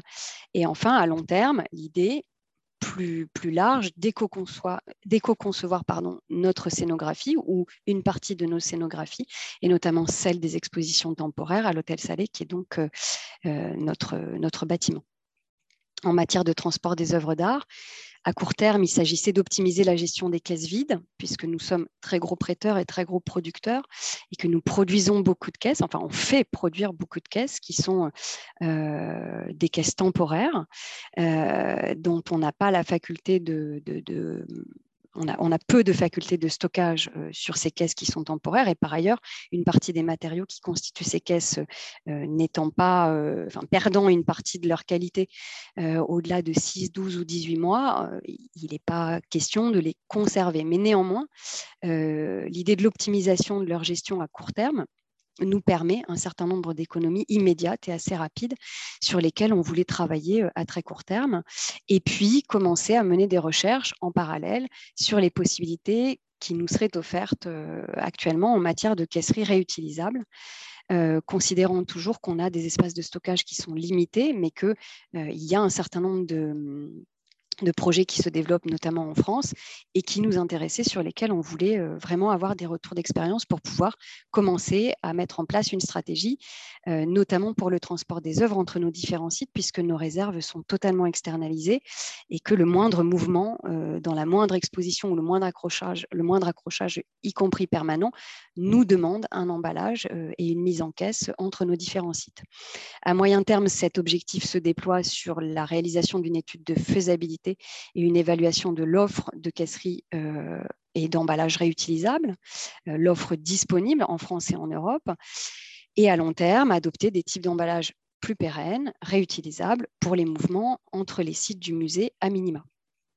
Enfin, dans la question de la gestion des réserves, euh, on a identifié, comme Florence le disait, tellement de, matériaux euh, problématiques, euh, que l'idée était de définir un processus de recyclage des déchets qui soit vraiment suivi et vraiment honoré, puisque si on le demande dans l'accord cadre qui nous lie avec le transporteur qui nous héberge, force est de constater que le résultat et l'efficience de ce qui est demandé n'est pas optimale. Euh, et donc, l'idée était de définir un vrai processus de recyclage pour l'ensemble de nos déchets dans nos réserves, dans nos ateliers de restauration, euh, en lien donc avec euh, notre bailleur actuel. Je vais donc vous montrer ce qui a commencé à être fait euh, suite à, la définition de ces objectifs. En réemploi interne, on a, tenté de mettre, enfin, on a mis en place une, une première opération de don euh, d'un certain nombre de cadres dont on devait se débarrasser. Euh, en réemploi externe, on a testé pour la première fois le don de le, sur la plateforme du domaine. Je, vais vous l'expliquer juste après. Et on est déjà sur du moyen terme, puisqu'on a développé un ensemble de protocoles et d'outils pour la mise en œuvre d'actions éco-responsables, et notamment le début d'un répertoire de partenaires et la mise en place d'un formulaire de retour d'expérience. Au niveau du transport euh, d'œuvres d'art, euh, en lien avec le, département euh, des systèmes d'information du musée, on a mis en place un système de petites applications pour la gestion des cases vides, pour mieux les gérer, mieux les stocker et mieux les réutiliser à court terme. très facilement, c'est-à-dire pour que l'ensemble des agents, des chargés de production et des régisseurs du département puissent avoir une gestion optimisée de, de ces de ces caisses et de ces matériaux d'emballage. et puis, euh, on l'a appliqué également euh, à la, gestion du stock des cadres pour pouvoir produire moins de cadres, puisque étant très gros prêteur, quand on prête nos arts graphiques, on, réalise des cadres et que la gestion du stock euh, était vraiment problématique jusque-là et qu'on avait tendance à surproduire des cadres et donc à, sur euh, à avoir un volume euh, de cadres disponibles trop, euh, trop important par rapport à notre, à notre besoin effectif. à moyen terme, on a déjà tenté sur un projet très récent l'utilisation de caisses réutilisables. on a testé la solution Turtle, je vais vous la montrer. et puis, on a organisé une séance de démonstration sur ces mêmes caisses avec quasiment l'ensemble du département concerné pour pouvoir comprendre et, évaluer l'opportunité pour nous de recourir à ce type de, mmh, nouveaux produits. Enfin, nouveaux, les caisse ayant déjà presque une trentaine d'années. des opérations de réemploi, parce que quand on est dans une institution publique, il est très compliqué de céder ce que l'on a acheté, même à titre gracieux, et en fait, on, ne peut pas vraiment le faire. donc, on a, on a essayé d'évaluer l'ensemble des possibilités qui nous permettraient de donner, céder plus ou moins gracieusement l'ensemble de nos rebuts pour qu'ils soient soit réutilisés, soit correctement recyclés. Euh, et on a notamment, vous le voyez ici, ça c'est donc l'un de nos cadres complètement décortiqués, puisque c'est des cadres assez élaborés avec un cadre contre cadre, euh, une protection euh, évidemment vert, mais également une, un dos en polypropylène, qu'il était jusque-là difficile de, de, de recycler, puisqu'en fait ça demande des chaînes de recyclage qui sont complexes puisqu'il y a euh, de très grands, un très grand nombre de matériaux qui constituent ces cadres et que par ailleurs, euh, dévoilant notre système de sécurité, ce n'était pas des cadres qu'on était euh, très enclin à, céder publiquement. On a donc organisé une opération de don interne à nos agents qui nous a permis d'écouler ces 191 cadres pour qu'ils trouvent une nouvelle vie bah, chez, chez, nos agents. L'idée de, ce réemploi, c'était de, le rationaliser en développant un certain nombre de protocoles et d'outils qui nous permettraient en fait de mettre en place des actions éco-responsables, mais relativement facilement, sans qu'à chaque nouveau projet, le chargé de projet ou le chef de projet ou le chargé de production se repose un certain nombre de questions. là, vous avez une capture d'écran qui est qui est mmh, d'un outil, c'est juste un tableur Excel, qui fait état de retour d'expérience des initiatives éco-responsables qui sont menées par les uns et les autres de manière relativement isolée, mais qui permettent de mettre en commun euh, ce qui a été complexe euh, dans la mise en œuvre, euh, quels ont été les avantages, les inconvénients, les perspectives d'amélioration et éventuellement les recommandations. Ça permet à chacun au sein du département, que ce soit au pôle régie, au pôle expo ou au pôle réserve, de mettre en œuvre des, tests, des, des, premières opérations et de compiler très rapidement euh, euh, un certain nombre de données importantes pour ne pas perdre la mémoire de toutes ces, petites initiatives, ce qui était déjà pas évident à faire avant euh, la mise en œuvre de ce tableau. l'autre outil qui a été important, c'était, enfin l'autre idée, c'était de développer des outils d'aide à la décision, dont je vous montre celui dédié à la gestion du mobilier de scénographie, parce qu'on s'est dit que face à la multiplicité de nos champs d'action, puisqu'on est une centrale, on couvre à la fois la régie des collections, les réserves, les expos, mais aussi face à la pluralité euh, de nos propositions en termes d'exposition, il était pas forcément très pertinent d'avoir une vision unique et dogmatique sur euh, la manière de réemployer, réutiliser, euh, éco-concevoir, euh, recycler, et qu'on préférait se laisser la faculté de choisir à chaque nouveau projet quelle était la meilleure solution adaptée au projet en particulier. Et donc, on a euh, listé l'ensemble des initiatives possibles, réemploi pardon, sur la plateforme du domaine euh, euh, national, réemploi par session à titre onéreux à un partenaire privé, puisqu'on fait partie d'un certain nombre de réseaux, et notamment du réseau du Marais, dans lequel beaucoup de galeristes privés pourraient être intéressés à la récupération et nous ont sollicité à la faveur du travail ces dernières années pour la réutilisation de scénographie lors de leur démontage chez nous. Mais on était dans l'incapacité jusque-là parce que le cadre n'existait pas, de leur céder euh, à titre onéreux. Et donc, on, a décidé de faire une étude très précise sur comment fait-on pour réemployer euh, par session à titre onéreux un partenaire privé. Et donc, euh, là, ça nous donne les temporalités nécessaires, les avantages de la formule, les inconvénients et les grandes étapes de la mise en œuvre pour un chargé de projet qui aurait, par exemple, en charge un accrochage ou une exposition chez nous. Euh, et ça lui permet d'évaluer l'ensemble des solutions. Le, troisième, euh, troisième, solution, c'est le réemploi pardon, hors plateforme, c'est-à-dire dans le cadre d'un accord bilatéral avec un autre établissement, euh, avec un partenaire ciblé et ou avec un partenaire régulier. Enfin, le réemploi en interne d'un projet à l'autre. Comment est-ce qu'on fait? Alors, vous voyez, le délai pour céder sur la plateforme du domaine, ça va être quatre mois avant le début du démontage de l'exposition. C'est relativement euh, agile comme solution. Si on veut réemployer en interne d'un projet à l'autre, ça veut dire qu'il faut qu'on commence à se poser la question dès l'attribution du marché, avant c'est-à-dire 16 mois avant la fin de l'exposition. Ça veut dire que là, on est vraiment dans une problématique qui nous demande beaucoup plus d'anticipation. Parfois, c'est possible, parfois, ça ne l'est pas. Enfin, l'approvisionnement en matériaux responsables pour le scénographe, là, ça demande encore plus d'anticipation, puisqu'on serait dès l'initial, dès la phase de préfiguration de l'exposition, dans euh, la préoccupation. Et donc, ça veut dire qu'on ne peut le mettre en application que sur un projet dans lequel on a au moins deux ans d'anticipation.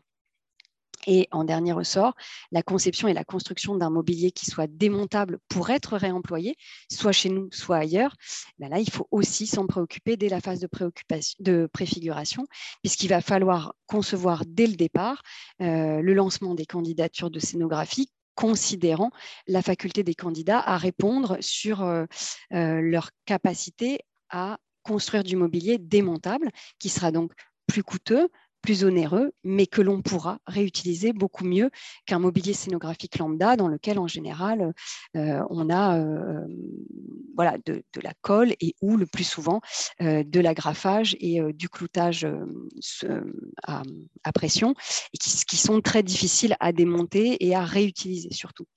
Donc ça, c'est un outil qui est en interne et qui permet non pas d'avoir une vision dogmatique, c'est-à-dire nous, on donne tout sur la plateforme, où on ne fait que de, l'éco-conçu ou du réutilisable, mais en fonction des projets, se donner la faculté de choisir. Pour la question de l'optimisation euh, de la gestion des stocks, euh, là, c'est vraiment, euh, alors, ça n'est pas un, stagiaire de, M2 de l'école du Louvre, mais c'est un, c'est un apprenti euh, au service euh, informatique euh, qui a développé pour nous des petites applications très simples à développer. Alors pour lui, hein, mais, mais, effectivement, c'est très simple.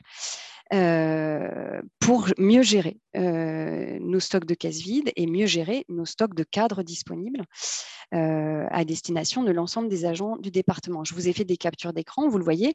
Là, quand on appartient au département de la production, on a donc cette petite application qui s'appelle Power App et dans laquelle on peut déployer un certain nombre de petites applications qui vont gérer ici les stocks de cadres, ici les stocks de caisses, pardon, et nous permettre d'ajouter ou de retirer des cadres et surtout de mettre des options d'un projet sur l'autre, sur la réservation d'une caisse et sur son utilisation, alors en général dans les six mois à venir ça nous permet de ne pas jeter systématiquement les caisses qui rentrent chez nous, mais d'imaginer une réutilisation euh, sur un continuum qui peut aller de 6 à 18 mois en général, euh, sur plusieurs expositions.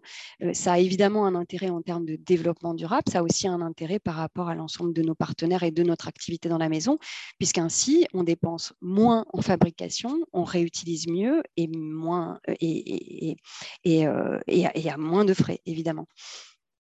Euh, mais ça demande une forme de logistique qui, là, est tout à fait facilitée par cette gestion, euh, pardon, ici, des stocks de caisses.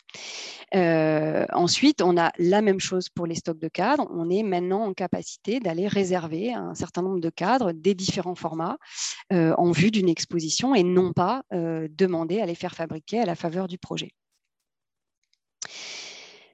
En dernier lieu, euh, cette étude qui, vise à évaluer euh, l'offre de caisserie et d'emballage réutilisable. Alors, dans un premier temps, euh, à destination de nos, de nos transports intercites, mais pourquoi pas euh, imaginer euh, d'imposer de la caisserie réutilisable lors de nos projets à l'extérieur ou lors de nos prêts. Ça pourrait être une solution euh, pour, pour impulser un changement assez radical à l'ensemble de nos partenaires et de nos emprunteurs.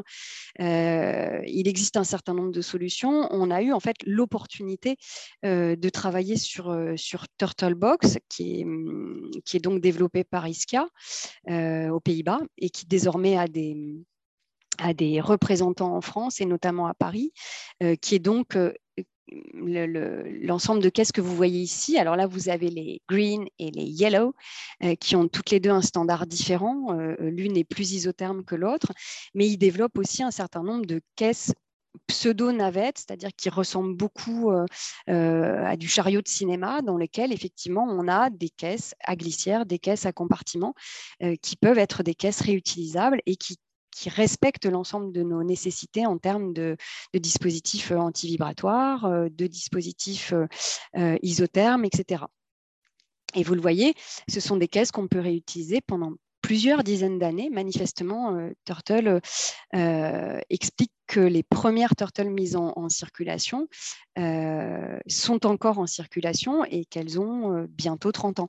Donc, c'est une économie réalisée sur la fabrication de caisses de ce type-là, euh, qui est considérable. Alors, ce qu'on évalue aujourd'hui, euh, alors celles-là ne sont pas disponibles à l'achat, elles sont disponibles uniquement à la location, mais ce que l'on évalue, c'est peut-être une location à l'année qui nous permettrait d'avoir une flotte de caisses réutilisables en interne et de ne plus avoir à faire fabriquer ce type de caisses qui, sont, euh, qui ont une empreinte carbone très forte, euh, dont les matériaux ne sont pas forcément très durables et qui, par ailleurs, vous le voyez, sont en général moins compactes. Alors, même si c'est deux peintures n'ont vraisemblablement pas la même dimension.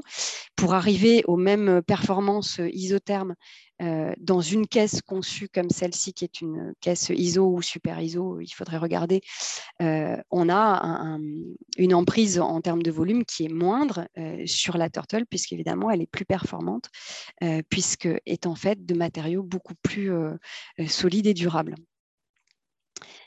Voilà, c'est en gros ce dont je, voulais vous parler. Alors évidemment, c'est très modeste hein, comme, comme, comme premiers essais, mais ça le mérite. J'essaye d'arrêter de, partager mon écran, mais j'ai beaucoup de mal. Voilà. Euh, ça a le mérite de. Enfin, je, trouve, en tout cas, ce que, ce j'ai remarqué, c'est que l'impulsion de l'arrivée d'un étudiant sur un sujet, alors qui avait déjà été maturé, qui était déjà, qui avait déjà une, une ampleur interdirectionnelle, euh, qui sollicitait déjà une forme d'engagement et d'investissement de, de, la part des équipes, pas seulement euh, de, de, nos services, mais de l'ensemble des services du musée, a permis de mettre un gros coup d'accélérateur et, et de se lancer à faire l'ensemble de ces tests, euh, qui demandent évidemment euh, un peu de temps. Euh, parce que quand on est tous la tête dans notre guidon, évidemment, il, est difficile de trouver les bonnes solutions et, et de passer du temps à rédiger l'ensemble de ces outils, notamment d'aide à la décision, parce qu'on a essayé, hein, à la faveur de très nombreux dossiers depuis six ans, de se dire, mais cette fois-ci, est-ce qu'on ne pourrait pas faire du réutilisable, du renouvelable Est-ce qu'on ne pourrait pas...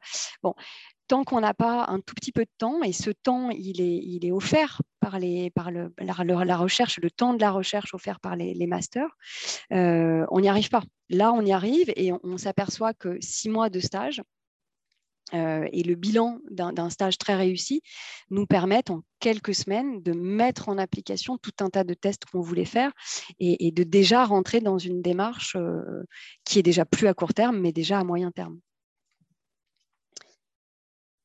Merci, merci beaucoup Sophie. Euh, merci pour vos deux interventions, Florence et Sophie, parce qu'elles étaient euh, euh, très complémentaires et elles montraient chacune à leur manière aussi bien la partie analyse et recherche sur les, sur les matériaux alternatifs que sur la question du réemploi, que tu traites aussi bien, Sophie, du point de vue de l'exposition et de la question du réemploi dans le cadre de l'exposition, euh, du point de vue de celle du transport et, de, des possibilités en termes de, de euh, extrêmement intéressantes. Euh, je regarde s'il y a des, questions du côté des, participants. je, n'en vois pas. moi, j'aimerais que aussi bien Kathleen que Florence ou Sophie vous puissiez me faire un retour sur euh, la réaction euh, des fournisseurs face à, face à, ces, à ces questions. Euh, Sophie, tu évoquais les caisses Turtle. On sait qu'aujourd'hui, c'est un vrai débat dans le monde de, des, transporteurs et qui, ne peuvent, qui ne peuvent plus ne pas se poser cette, oui. question. Quelle, quelle, est, leur, quelle est leur, leur réponse, s'il y en a une Ça, c'était ma première question. Et la deuxième euh, portait sur euh, les matériaux alternatifs, euh, Florence, et sur les possibilités de recherche-développement dans ce, dans ce domaine. Et sans doute, euh, si elle a compris ma question, a peut-être explorer des, pistes en termes de recherche, développement de son côté. Donc, peut-être Sophie en premier, mm. si tu veux bien. Oui, euh, moi, je peux répondre sur la question des prestataires parce qu'effectivement, c'est, le, c'est, la première interrogation. Euh, et ça, on s'est posé la question très tôt quand on a décidé en début 2016 d'intégrer euh, cette pondération au développement durable. Alors, pas simplement côté environnemental, mais aussi côté social. on a eu très peur parce que notamment, on relançait de grands accords cadres et notamment celui du transport. Euh, on s'est dit, est-ce que, les réponses vont être là? C'est-à-dire qu'est-ce que les, prestataires, est-ce que les, les, sociétés euh, de prestations euh, qui nous concernent à la prod vont être en capacité de répondre? Et on a été très étonnés. ils sont, alors, il faut, il faut mettre beaucoup de guillemets, mais ils sont tous, ils se sentent très concernés. Euh, on a constaté dès 2016 euh, des réponses, euh, des offres qui, qui, développaient considérablement cette partie-là, en étant capable de développer toute une politique en interne et de raconter la politique qui préexistait à l'offre, euh, avec euh, l'identification d'un certain nombre de domaines dans lesquels euh, des freins existaient. je pense notamment aux véhicules électriques. Ben, Aujourd'hui, un poids lourd, c'est compliqué de demander à ce qu'il soit électrique. Néanmoins, on peut demander à ce que les petits volumes soient électriques parce que ça existe, parce que les transporteurs développent une partie de leur flotte désormais en électrique. Donc ça, ce sont des choses qui sont possibles et les réponses donc euh, existent. Euh, après, pour, euh, pour, discuter très régulièrement avec l'ensemble voilà, de nos prestataires, alors qui sont très larges parce qu'au musée, on n'a pas d'équipe technique en interne. On, a donc des marchés pour la restauration, le soclage, l'encadrement, le transport, la manipulation, une partie de la régie, etc. tous disent néanmoins que sans demande forte de la part des clients, euh, ils ne peuvent pas grand-chose. C'est-à-dire qu'il faut vraiment une demande collective qui soit très orientée et très engagée pour qu'ils finissent à passer le pas. Et effectivement, la question de la caisserie réutilisable euh, se pose beaucoup euh, auprès des transporteurs en ce moment. et autant c'est quelque chose qui est très pratiqué déjà pour le monde des galeries, où ils proposent de la réutilisation de caisses, voire parfois de la réutilisation de caisses qui sortent des musées à leurs clients galeristes. dans les musées, ce n'est pas une tradition qui est très, qui est très hum, acceptée jusqu'à présent mais elle mérite d'être posée et elle mérite surtout d'être demandée par les institutions. Parce que sans notre demande, ils ne peuvent pas mettre en place notamment euh, des dispositifs de stockage euh, qui feraient qu'ils se mettraient à garder et à regarnir leur caisse à la faveur d'une nouvelle demande.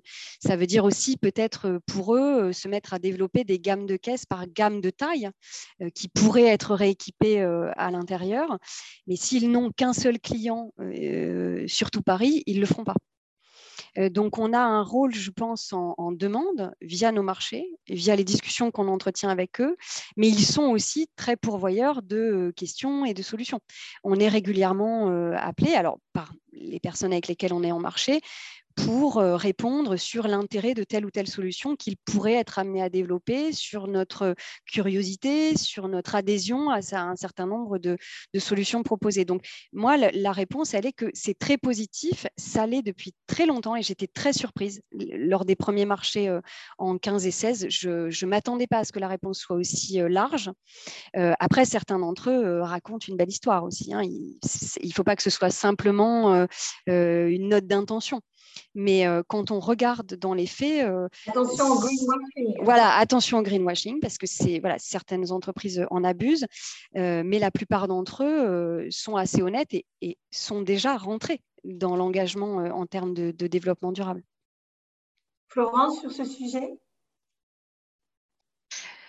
Alors, sur ce sujet, nous, on n'a pas énormément d'expérience. Euh, la seule chose que l'on cherche à faire, c'est euh, on est en train de fabriquer des caisses dessins, des caisses navettes dessins, parce que ça, c'est des formats plus homogènes.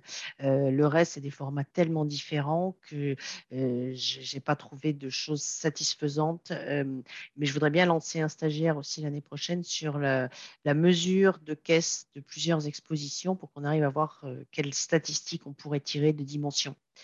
Euh, ce que je vois par expérience depuis huit ans, c'est qu'il y a vraiment tout type de format, euh, des expositions avec 100 euh, prêts ou des expositions avec 3 euh, prêts. Donc ça, c'est vraiment compliqué à gérer pour, pour faire des caisses réutilisables. En revanche, en art graphique, c'est vraiment quelque chose qui est très faisable et on a établi quatre formats et je pense qu'on va fabriquer ces quatre formats de caisses pour les avoir en interne, mais se pose évidemment le problème du stockage.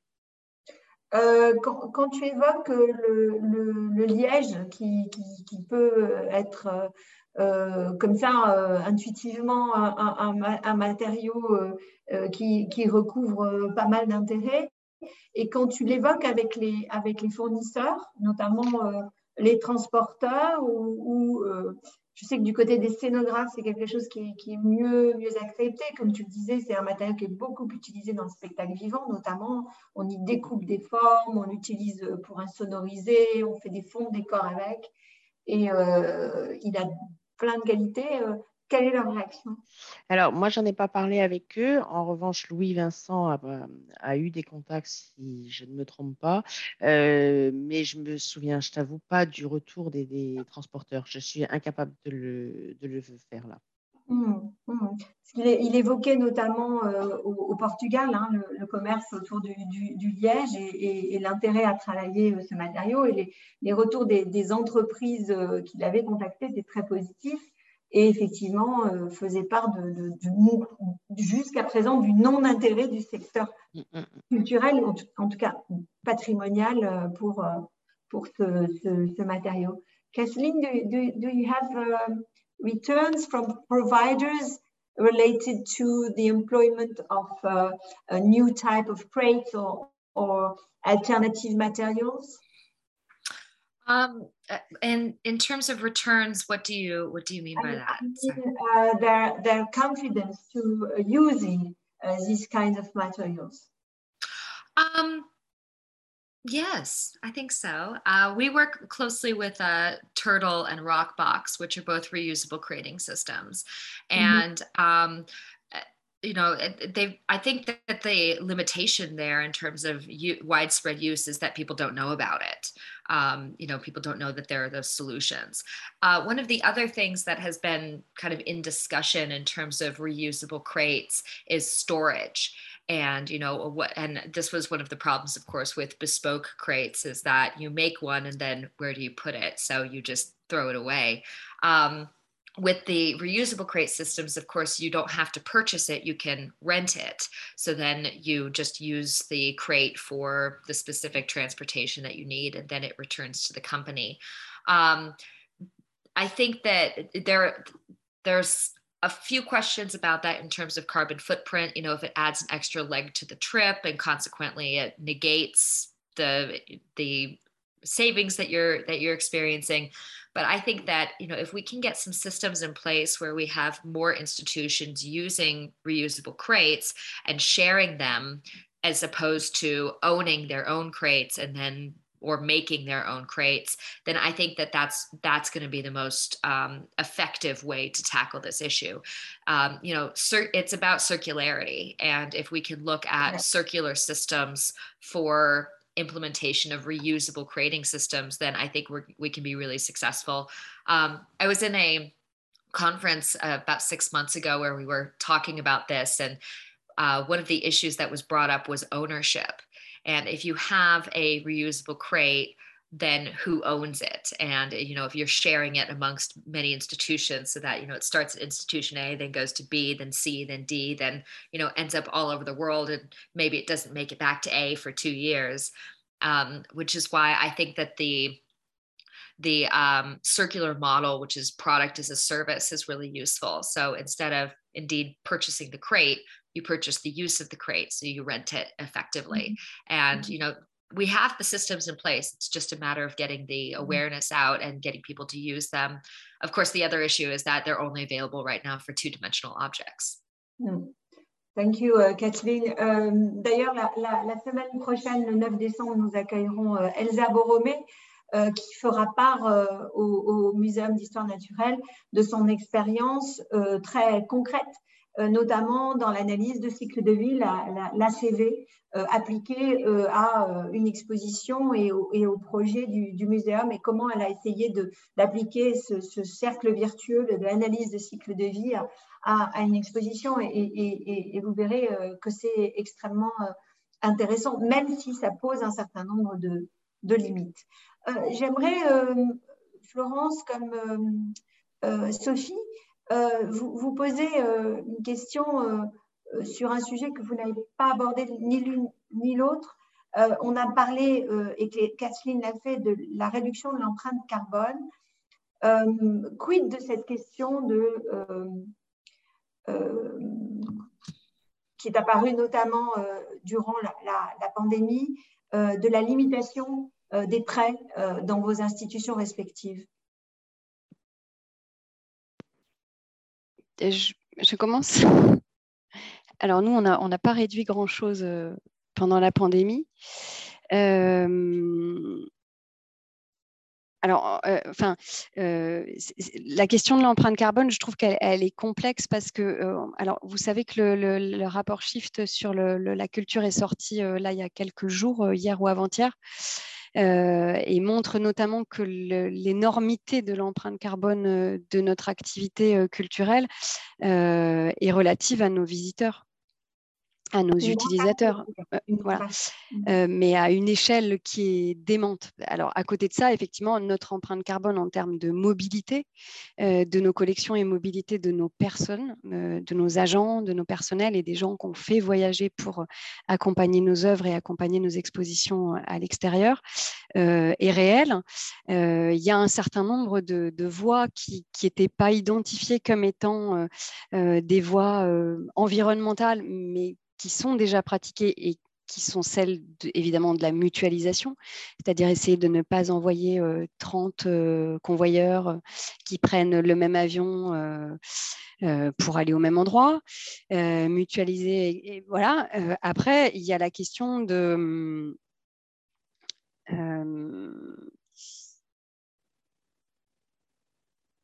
comment dire enfin, on n'a pas de prise sur le fret aérien. On n'a pas de prise euh, sur euh, la faculté à choisir ou pas un fret aérien quand on traverse euh, et quand on va outre-Atlantique. donc la seule faculté qu'on ait, c'est de mutualiser et de rationaliser nos transports. Euh, à notre échelle, hein, quand, on, quand, on, parle de l'échelle locale, c'est-à-dire qu'est-ce qu'on ce sur quoi on peut impacter. Euh, après, il y a la radicalité effectivement d'un certain nombre de personnes qui ont commencé euh, durant la période Covid à dire, bah, tiens, si on prêtait plus et puis qu'on faisait plus que des expos numériques. Oui, alors d'accord. Bon, entre les deux, il y a une vérité. qui, je pense, se trouve dans une forme de rationalisation et d'économie. Euh, de, parcimonie dans la manière dont on agit. Euh, regardez euh, si dans une exposition, euh, aller chercher l'ensemble des prêts que l'on a besoin de regrouper peut se faire de manière plus rationnelle que, qu'on ne l'a fait jusqu'à présent. partager un certain nombre de pratiques et, et s'assurer de l'adhésion aux pratiques partagées auprès de nos partenaires réguliers, ça peut être une autre voie. demander à ce que les œuvres ne soient pas systématiquement convoyées par leurs propriétaires, mais par un représentant, un tiers ou quelqu'un, une personne mutualisée, voire l'emprunteur lui-même, euh, se déléguer cette responsabilité, non pas ne pas convoyer, mais déléguer la responsabilité là où elle peut se trouver. Ça, ce sont des voies euh, de solution. Euh, maintenant, moi, je vois peu d'autres euh, manières de faire que d'être euh, plus raisonnable dans la manière dont on programme et de prendre en considération euh, l'ensemble des contraintes initialement. je pense que si on prend plus de temps à produire les projets, on est plus en faculté de les rendre tenables. Si on programme à moins d'un an, il est très difficile d'être économe. Si on programme à 24, voire 36 mois, on peut tout à fait, dès les demandes de prêt, expliquer qu'on a une charte, que l'on propose la mutualisation des transports. voilà. Mais ça ne peut pas se faire dans l'urgence. Et je pense que face à l'urgence de la crise, euh, la réponse de dire euh, on ne convoit plus euh, ou on ne fait plus que du numérique est, une fausse réponse, en fait, est une réponse précipitée et, qui ne mérite pas, en tout cas, l'attention qu'on lui porte en ce moment. En revanche, travailler sur les temporalités de travail, sur l'anticipation, sur la, bonne utilisation des services et des matériaux, et puis la, réciprocité, ça, ça me paraît plus, plus raisonnable. Je ne sais pas ce que tu peux en dire, Florence, mais... Je, suis tout à fait d'accord avec toi, euh, Sophie. Euh, nous, on a une, une ligne, euh, un guide très clair de la part de notre direction et du comité de, des prêts de dire il faut réduire le nombre de prêts. Dans mmh. la vraie vie, je pour l'instant, je ne l'ai pas vu, euh, cette réduction. Euh, peut-être que ça mettra du temps, j'en sais rien. Enfin, en tout cas, ce n'est pas visible pour l'instant. Euh, mais ce qui est sûr, c'est que la politique, on n'est pas du tout dans la politique de supprimer les convoyeurs. D'ailleurs, le, comité des prêts du SMF l'a très clairement rappelé récemment, hein, c'est qu'il n'est mm. pas question de supprimer les convoyeurs. Plus que jamais, d'ailleurs, hein, il le répète. Mhm. Mais je viens enfin, nous venons d'avoir un bras de fer assez terrible avec un musée américain qui, au nom de l'empreinte carbone nous interdisait le convoyeur. Euh, et le bras de fer a duré quelques dizaines d'échanges de mails divers et variés. Euh, et son argument était vraiment l'empreinte carbone en disant à ce titre-là, nous ne voulons plus financer de convoyeurs. Mmh euh, l'histoire s'est bien terminée. Nous allons convoyer cette œuvre qui est fragile et qui en plus le nécessite absolument. Voilà, donc un vœu pieux, je dirais pour l'instant, euh, un vœu pieux de réduire le nombre de prêts, effectivement d'essayer de se centrer au maximum sur nos collections, ça je crois que c'est un souhait de l'ensemble des institutions, euh, mais euh, dans la vraie, dans la pratique, pour l'instant, les, les, demandes de prêts n'ont pas diminué et on est dans cette politique toute simple de, de ne pas agir en réduction de l'empreinte carbone puisqu'on on veut continuer à convoyer nos œuvres, sauf des mutualisations, comme tu le disais, Sophie, mmh évidemment. Je, je, je, pense aussi que la, réponse se situe euh, euh, dans la rationalité et dans l'intelligence collective, c'est-à-dire que euh, effectivement, convoyer systématiquement a des limites et on sait très bien que les grands établissements ont les plus grandes difficultés à mettre en œuvre les, convoiements relatifs à, leur, collection. Quand le Centre Pompidou prête entre 4 et 5 000 œuvres par an, il est impensable d'un point de vue économique, d'un point de vue moyen humain et d'un point de vue euh, empreinte carbone de, de, tout convoyer. Sans doute que la bonne réponse, c'est celle de euh, l'adaptation à des critères. Euh, tu le disais, Florence, juste à l'instant, vous, avez réussi à convaincre nos partenaires américains que la fragilité de l'œuvre était telle qu'elle nécessitait absolument un convoiement. Et que donc, euh, valeur de l'œuvre, sensibilité de l'œuvre, complexité de l'œuvre, euh, longueur du trajet, en tout cas tous ces critères. Euh, et on aurait intérêt sûrement à, réfléchir à un, sujet pour un de nos élèves sur ces, questions-là aussi, justifieront de manière éclairée le, convoiement de l'œuvre. Ça, c'est un premier point. Le deuxième point, sur cette question de la limitation des prêts, donc en amont du convoiement, parce qu'en fait, quand vous en êtes au convoiement, vous subissez hein, la liste des, œuvres prêtées. Vous l'anticipez pas.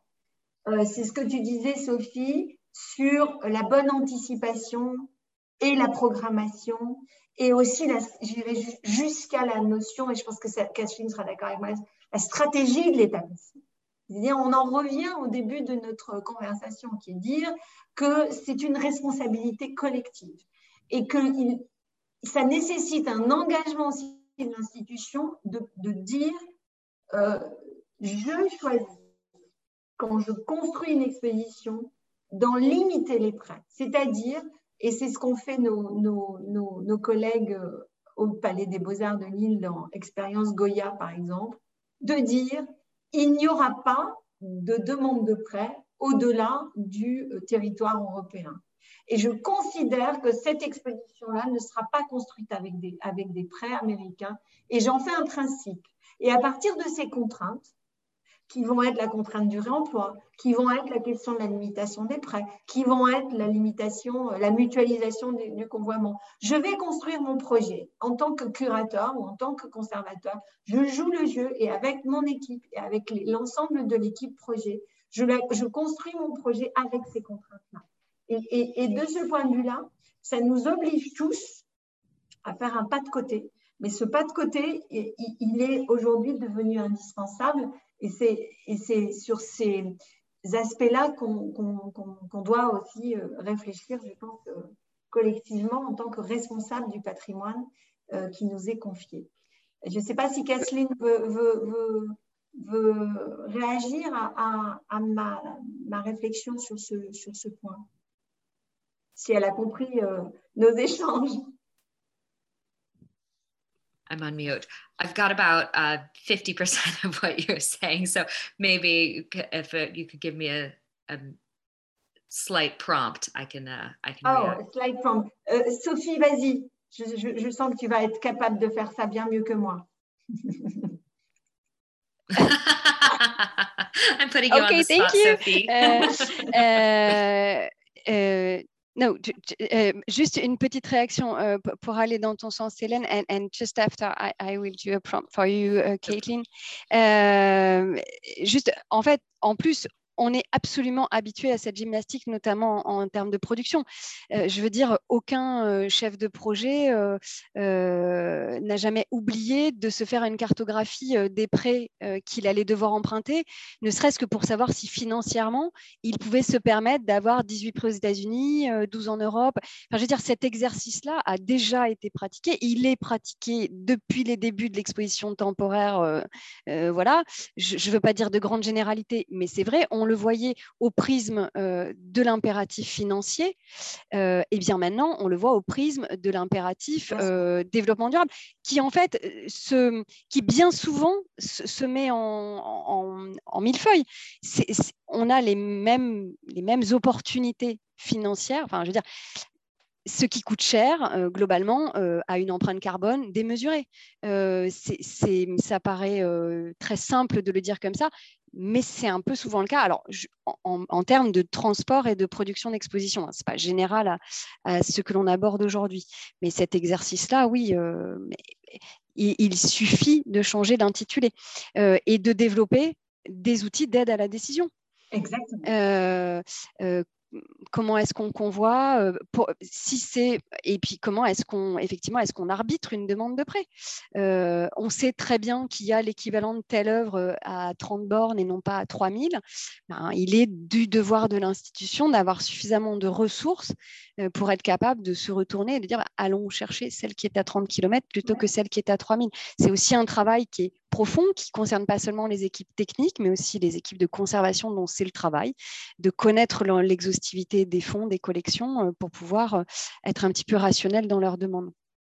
Uh, uh, to do the prompt of Helen. Uh, uh, okay, so so there is two main uh, two main field. Uh, the first one is to to to have a real strategy in, in what we are going to accept for loans, uh, mean a specific loans policy in a way, mm-hmm. uh, to decide if it is absolutely reasonable to, to, to loan as we do.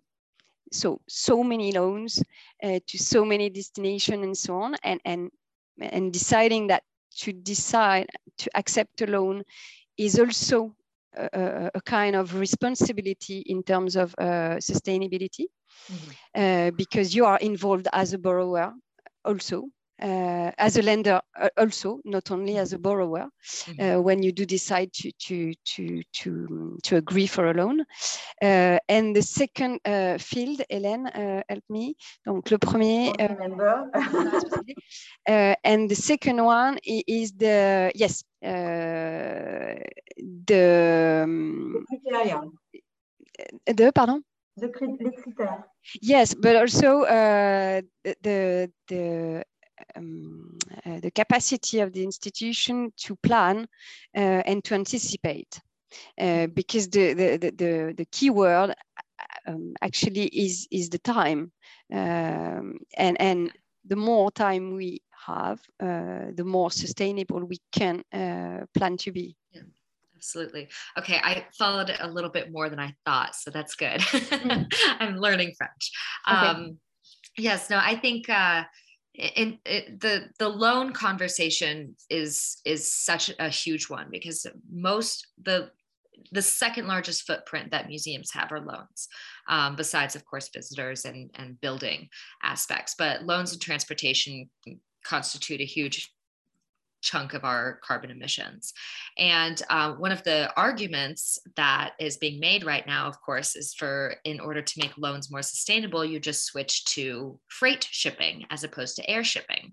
And that's problematic as as you already mentioned because of the planning and especially when when you're talking about coordinating sea freight all over the world with how many you know thousands of objects that are moving around on a day-to-day basis it's it's not really feasible. And also the time it takes and then we've got a problem where we're going to have too many boats. And so i don't really personally see that as a solution. Um, you know it's it's interesting because if we kind of take a step back and think about why we are loaning objects um, you know the the loan culture started has kind of two main arguments one is that it allows the exposure um, of audiences to objects that they normally wouldn't see. And then the other one is that it's good business for the museum, you know, bringing in something new for their audiences to, to experience. And I wonder if that's a relevant argument anymore, either one of those, especially with digitization. Um, I mean, I understand, of course, there is nothing like standing in front of the, you know, the Mona Lisa and actually seeing it, that it does not compare to seeing it in on a screen. But in terms of the relevant value i think that we are too dependent on loans. And we have this situation now where we are actually not focusing on a lot of museums at least are not focusing on displaying their own objects and their own culture because they're more concerned with having king tut's you know a sarcophagus in their exhibition.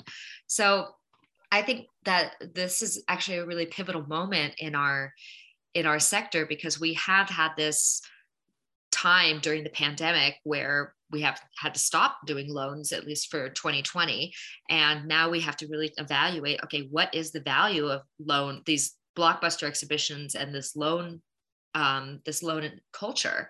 The other part of the loan culture of course is that that usually is what re- re- yeah deters museums from switching their climate change um, or their their climate conditions to less stringent uh, conditions.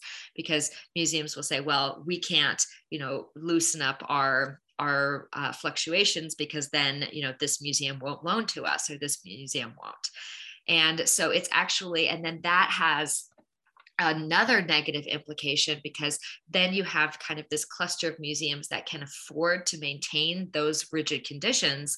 And then they're the only ones who can get the objects. So you know a museum in nigeria might not be able to maintain the optimal conditions that are needed in order to bring over you know a picasso. So then actually it goes, it counters the argument of we're doing this for accessibility reasons because we're mm-hmm. actually not. So, actually, what we're doing it for is business models.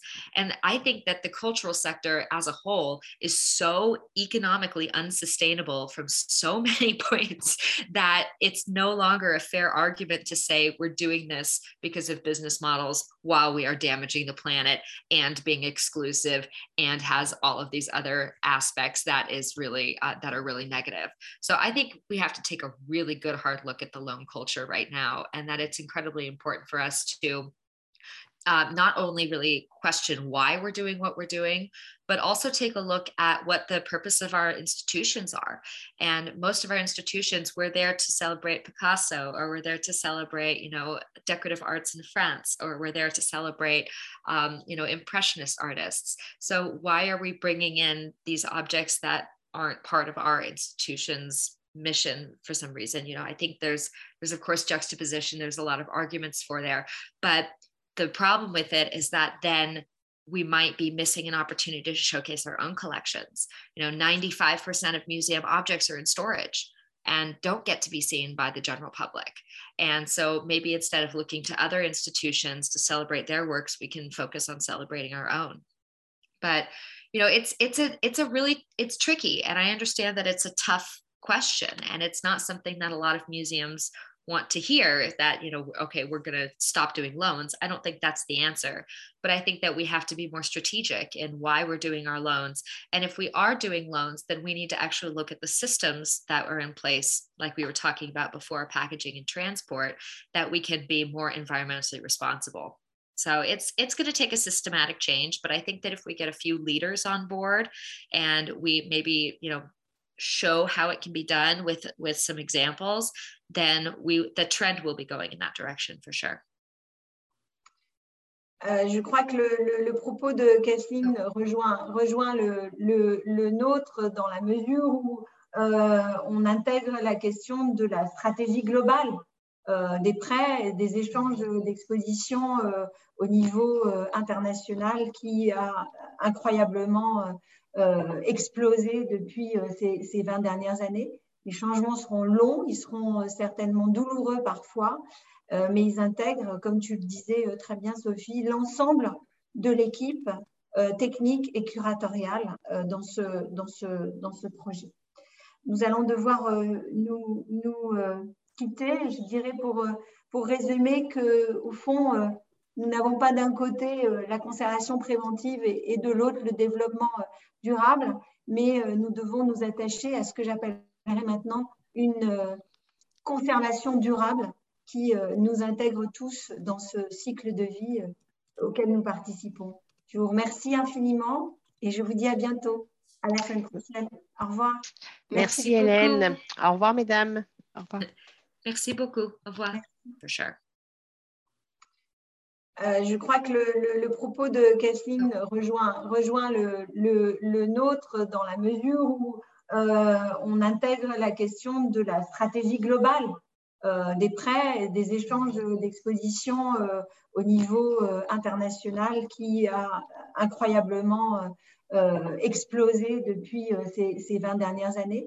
Les changements seront longs, ils seront euh, certainement douloureux parfois, euh, mais ils intègrent, comme tu le disais euh, très bien Sophie, l'ensemble de l'équipe technique et curatoriale dans ce projet.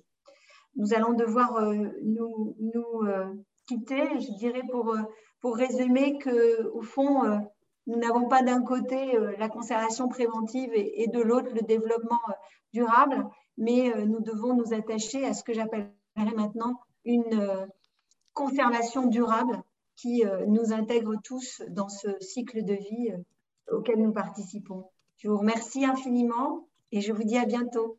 À la semaine prochaine. Au revoir. Merci, Hélène. Au revoir, mesdames. Au revoir. Merci beaucoup. Au revoir.